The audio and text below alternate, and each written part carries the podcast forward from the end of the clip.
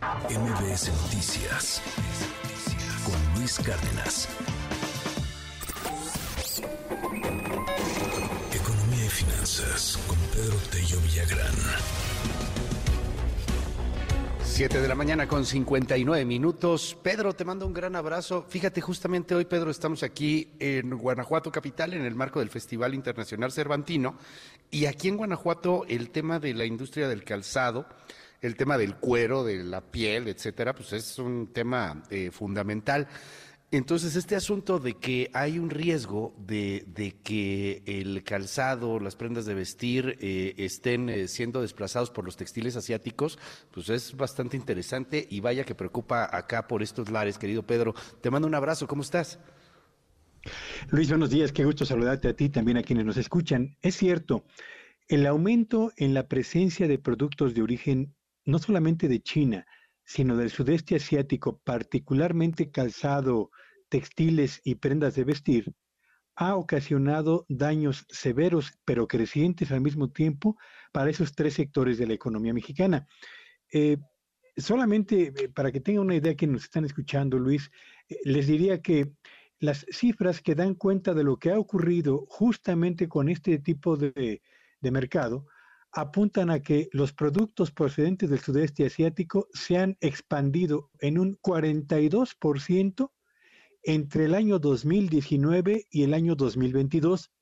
¿Por qué utilizo como punto de referencia el 2019? La razón es la siguiente.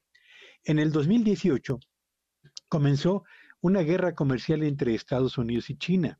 Estados Unidos impuso aranceles a una importante cantidad de productos chinos y en respuesta el gobierno chino también fijó impuestos a productos estadounidenses que antes se importaban sin el pago de aranceles. Y esta escalada de la guerra comercial entre ambas potencias provocó dos cosas. Uno, por una parte que una parte de la industria mexicana resultara beneficiada porque comenzó a suplantar productos que llegaban al mercado de Estados Unidos y ahora eran surtidos por empresas mexicanas. Esto facilitó el despegue de una parte de la industria electrónica, pero también de la industria maquiladora que opera en nuestro país hasta colocarnos como el, primer proveedor del mercado norteamericano en diferentes sectores de su actividad económica.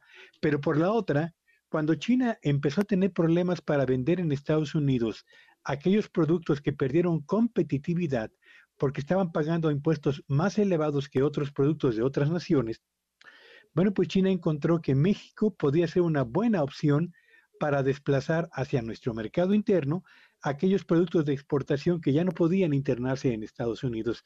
¿Y qué productos llegaron a México? Bueno, pues calzado, textiles y prendas de vestir, que al cierre del año 2022, Luis, el monto de lo que se compró de estos productos escaló hasta los 118 mil millones de dólares, que no es sino una cifra histórica y que revela el importante peso que han adquirido este tipo de productos ocasionando problemas a la industria del calzado mexicana, a la industria textil y a la industria del vestido, que una y otra vez han señalado que buena parte de estos productos de origen chino o del sudeste asiático, porque también vienen de Vietnam y, y también proceden de Indonesia, llegan a nuestro país con eh, un mecanismo que se llama subvaluación, es decir, a un precio menor al que habitualmente se venden en los países de origen y en no pocos casos, Luis Auditorio, incluso por abajo de sus costos de fabricación.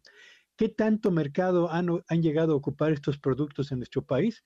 Bueno, pues de acuerdo con empresarios de la industria del calzado de Guanajuato precisamente, el 48% del consumo interno de eh, calzado en todo el territorio nacional ya es en este momento cubierto con productos de importación que ha empezado a ocasionar paros técnicos en el sector del calzado y lo mismo empieza a ocurrir con la industria textil y la industria del vestido. Así que esa guerra comercial entre Estados Unidos y China, que benefició por una parte al sector exportador mexicano, también le está pegando seriamente a tres sectores importantes por su contribución a la generación de empleos y por la importancia que tienen al mismo tiempo en economías locales, como es el caso de Guanajuato, en lo que a la industria del calzado y del cuero se refiere, Luis.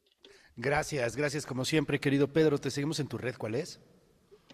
Sígueme en Twitter en arroba Petello Villagrán y que tengan un espléndido fin de semana. MBS Noticias con Luis Cárdenas.